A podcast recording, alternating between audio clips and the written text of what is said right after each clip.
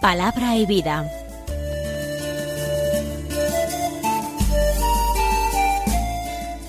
Con el padre Manuel Horta, desde Sevilla.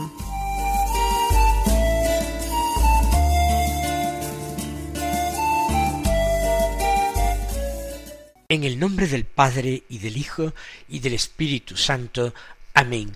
Alabados sean Jesús y María. Muy buenos días, queridos hermanos, oyentes de Radio María y seguidores de este programa Palabra y Vida. Un programa que realizamos el viernes de la segunda semana del Adviento. Este viernes es 9 de diciembre. La Iglesia en este día celebra la memoria de San Juan Diego. San Juan Diego nació seguramente en torno al año 1474. Y cuando tenía aproximadamente 50 años, entre 1524 y 1525, se convirtió al cristianismo. Él era un indio mexicano y en el bautismo recibió el nombre de Juan Diego se casó y cuando se quedó viudo se fue a vivir con su tío, que también estaba bautizado, Juan Bernardino. Cuando iba camino de su casa, tuvo la primera aparición de la Virgen, Nuestra Señora la Virgen de Guadalupe, en un lugar que era el Cerro del Tepeyac. La Virgen le habló en su idioma natal, el nahuatl, le manda ir la Virgen al obispo, él no es recibido por el obispo, vuelve, trata de dar un rodeo para no pasar junto al cerro del Tepeyac, pero la Virgen le sale al encuentro. Le habla con palabras llenas de cariño y él también le responde. Sabe que es la Virgen María, pero le llama en su dialecto, en su lengua, le llama la más pequeña de mis hijas. Finalmente es enviado con su tilma al obispo, con rosas de Castilla que había recogido allí en el cerro. Cuando el obispo le pide que las muestre, él suelta la tilma, una especie de poncho en que se envolvía, y no cae en rosa. La imagen de la Virgen se refleja en la tilma y queda impresa milagrosamente en su tilma. Después del milagro del reconocimiento le quitaron la tilma, se la quedó el obispo. Después fue a vivir en una pequeña habitación pegada a la capilla que se construyó para eh, albergar a la Virgen de Guadalupe. Y allí pasó el resto de su vida, contando a todos los peregrinos, a todas las personas que se acercaban a él, indios y españoles, pues cómo habían sido las apariciones, qué le había dicho la Virgen, qué le había dicho la Virgen a él, su visita al obispo, aquel momento grandioso en que la imagen de la Virgen quedó reflejada en su humilde tilma. Murió finalmente en el año 1548, el día 30 de mayo. Tendría unos setenta y cuatro años. Y fue casi cuatrocientos cincuenta años después de su muerte que eh, Juan Pablo II lo beatificó. Y finalmente, el mismo eh, Papa Santo polaco lo canonizó en julio del año 2002. Pues bien, vamos nosotros ahora a meditar la palabra de Dios que se proclama en la liturgia de la misa del día. La primera lectura es del libro de Isaías, pero a diferencia de otras lecturas que hemos tenido en días anteriores, esta es extraordinariamente breve, solo tres versículos. Del capítulo 48, los versículos 17 al 19 que dicen así, esto dice el Señor tu libertador, el Santo de Israel. Yo, el Señor tu Dios, te instruyo para tu bien. Te marco el camino a seguir. Si hubieras atendido a mis mandatos, tu bienestar sería como un río, tu justicia como las olas del mar, tu descendencia como la arena, como sus granos el fruto de tus entrañas tu nombre no habría sido aniquilado ni eliminado de mi presencia. Eh, quizás el contenido de este texto, de este corto texto de Isaías, no es tan poético ni tan cargado de significados como otros textos que hemos leído en días precedentes. Pero también tiene su interés y su enseñanza para nosotros. El Señor comunica su mensaje por medio del profeta Isaías y es definido como tu libertador, el Santo de Israel. No se pueden olvidar dos cosas. En primer lugar, que es el Santo de Israel. Y eso no quiere decir solamente el Dios de Israel. Claro que sí. Es el Santo, el único. El Dios de Israel, que es el Dios del universo, el Dios de cielos y tierra, como se repite en muchas ocasiones en el Antiguo Testamento. Pero también el Santo de Israel significa que es el que es totalmente diferente de eh, las personas que componen, que forman parte del pueblo de Israel. A veces eh, Dios había descrito, hablado de él de una forma demasiado antropomórfica, como eh, si Dios fuera un hombre más, tuviera las mismas emociones de los hombres, actuara con el estilo de los hombres. Pero Dios, de esta forma de presentarlo, se ha defendido en ocasiones en la misma escritura. Recordemos cuando nos dice en el profeta que yo soy Dios y no hombre, soy santo en medio de ti y no enemigo a la puerta. Por eso se le llama el santo de Israel, porque él es diferente de los hombres. Soy santo en medio de ti, no enemigo. Con todas las cosas que ha hecho Israel, Dios tendría que estar extraordinariamente ofendido. Y lo está en muchas ocasiones. Pero como Dios está dispuesto siempre a la misericordia, al perdón, a dar nuevas y continuas nuevas oportunidades a su pueblo. Y es el Señor, tu Dios, el Santo de Israel. Te instruyo, continúa diciendo, por tu bien te marco el camino a seguir. Israel es como un niño. También los profetas han comparado a Israel como un niño que apenas sabe andar. Y Dios, su Padre, se inclina hacia él, se abaja, lo toma en brazos, lo sube a la altura de su mejilla para verlo, para besarlo. Te instruyo por tu bien, Quizás el niño protesta cuando sus padres tratan de enseñarle algo y le corrigen cuando se equivoca y le vuelven a insistir en que haga las cosas bien. Quizás se enfada, se disgusta. A nadie le gusta ser corregido, ni mucho menos castigado. Pero Dios dice, te instruyo por tu bien. Soy para ti un verdadero padre. Y así actúan los buenos padres. Te marco el camino a seguir. ¿Por qué? Porque tú no lo conoces.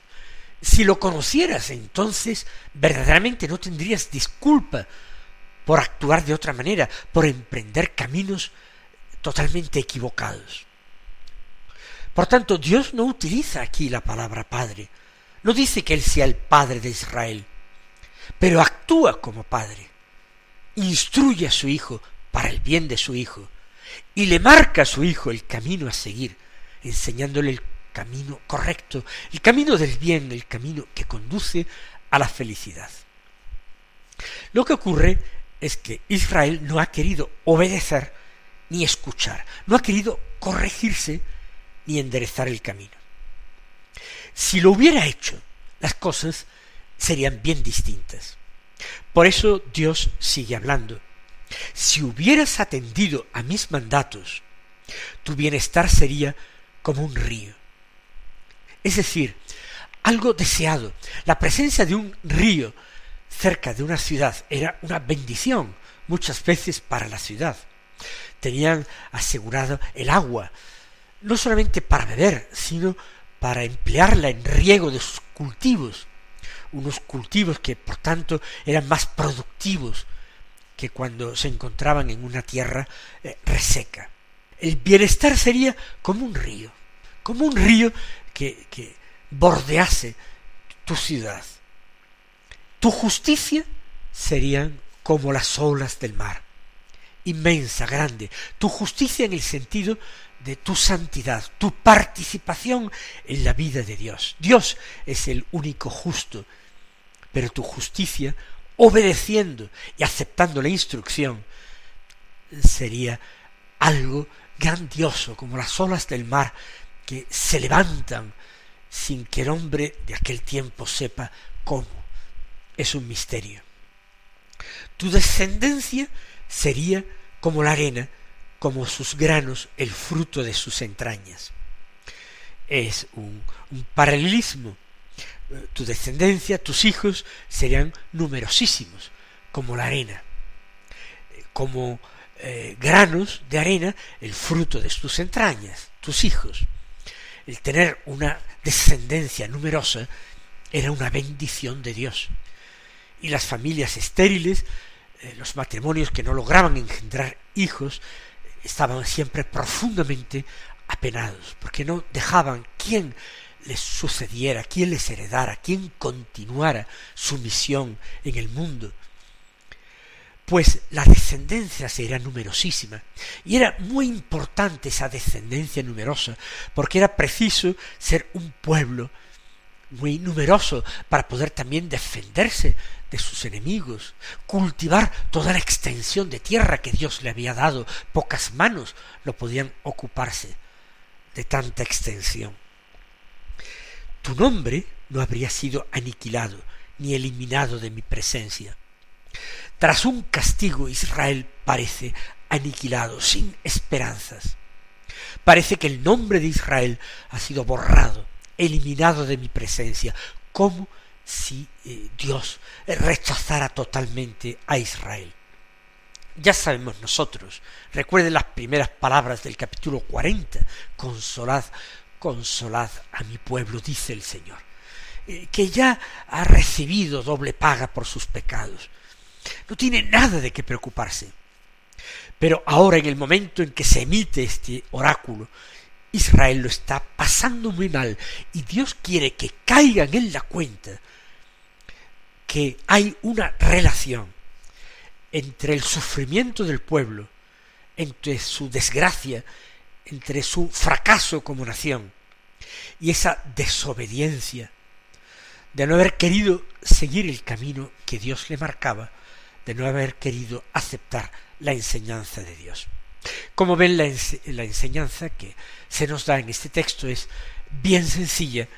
Se nos está invitando a no hacer como el pueblo de Israel, sino a obedecer los mandamientos del Señor, los que están contenidos en el Decálogo y aquellos que el mismo Señor a través de la Iglesia Santa nos impone, y aceptar la enseñanza de Dios, lo que implica leer con atención y frecuencia la Sagrada Escritura, verdadera palabra de Dios a través de la cual Él nos enseña.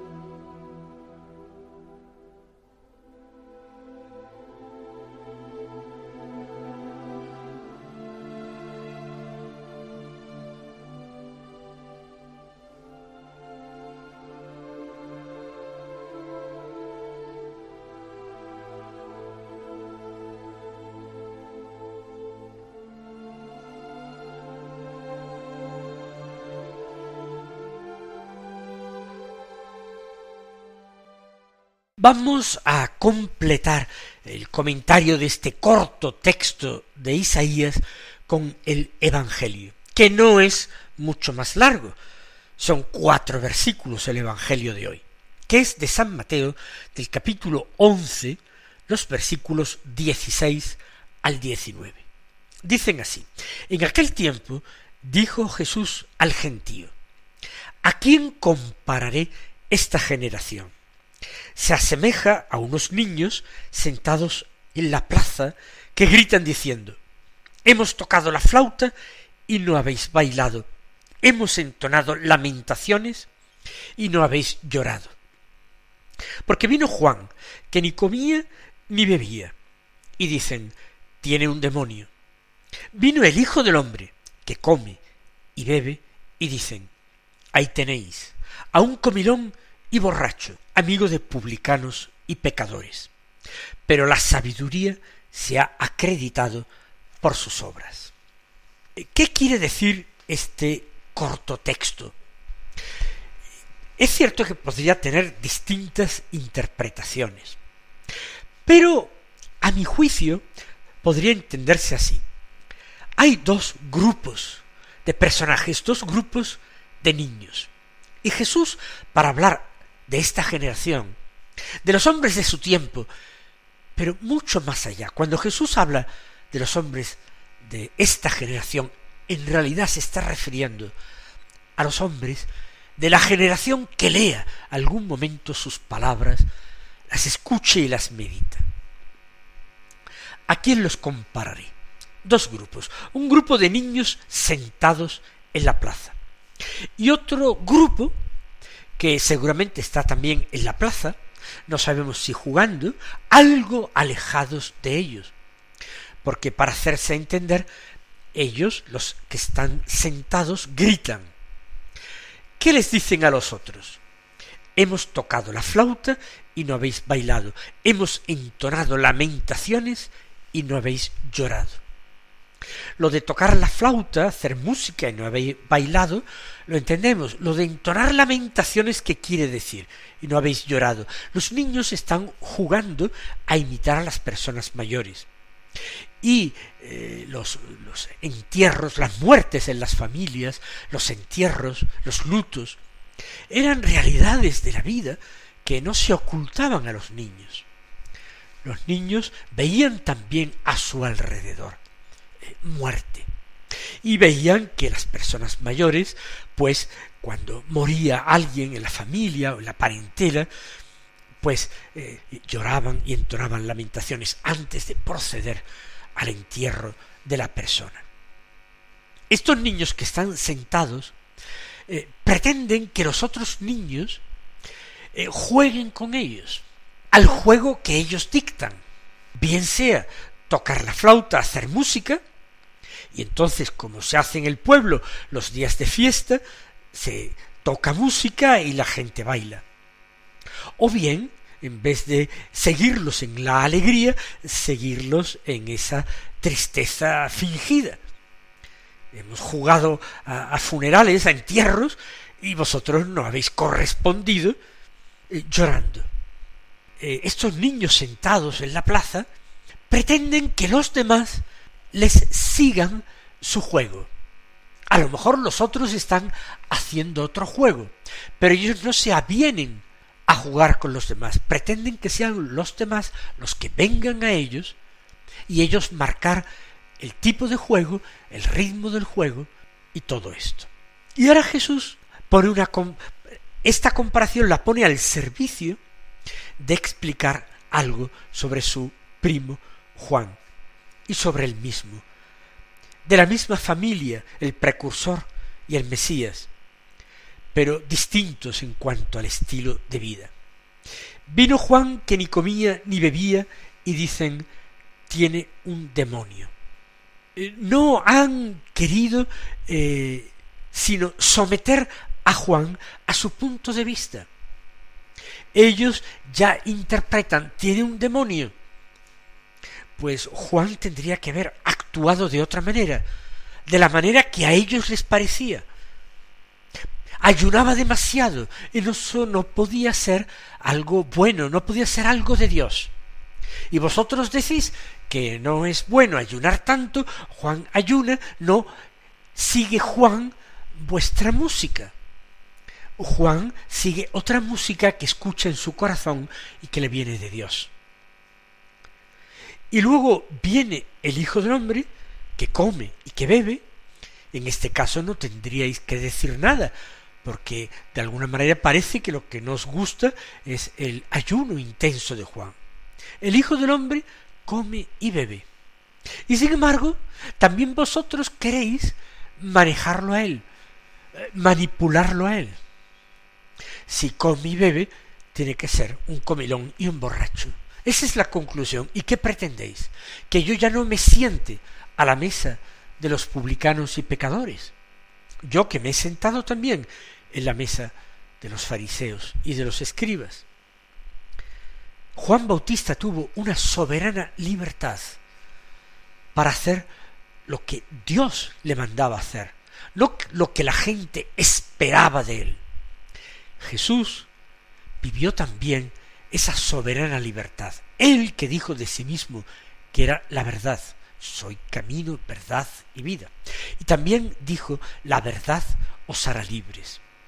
Jesús es un hombre libre y porque esperen de él que como profeta sea extraordinariamente austero, riguroso en eh, ayunos, pues porque no ayuna más que lo prescrito por la ley, pero no hace ayunos devocionales, pues entonces ya lo insulta le llaman comilón y borracho, amigo de publicanos y pecadores. Esto de amigo de publicanos y pecadores, porque casi siempre que Jesús aceptaba invitaciones a comer, fue en casa de eh, publicanos y de pecadores. Acordémonos de el apóstol, el futuro apóstol Mateo, que era jefe de publicanos, y acordémonos también de Zaqueo. Pero concluye Jesús en la el último versículo de este texto, la sabiduría se ha acreditado por sus obras. La sabiduría es la sabiduría de Dios. Dios no tiene que demostrar nada, pero las obras que realiza y realiza a través de Jesús son obras de vida, obras en beneficio de los hombres. Jesús da vistas ciegos, da la palabra a los mudos, hace andar a los paralíticos, limpia a los leprosos, incluso resucita a los muertos. Estas son las obras que prueban que el que tiene razón es Dios. El que tiene razón es su enviado, Jesucristo. Y entonces da lo mismo que ellos quieran que cuando tocan la flauta los otros bailen o cuando entonen lamentaciones los otros lloren. Ni Juan Bautista ni Jesús hacen eso. Y nosotros que escuchamos el Evangelio, también tenemos que tener una gran precaución para no seguir los dictados del mundo, que la ideología mundana no vaya penetrando poco a poco en nuestras vidas, que mantengamos la misma y santa libertad de Jesús y de Juan Bautista. Que el Señor os colme de sus bendiciones y hasta mañana si Dios quiere.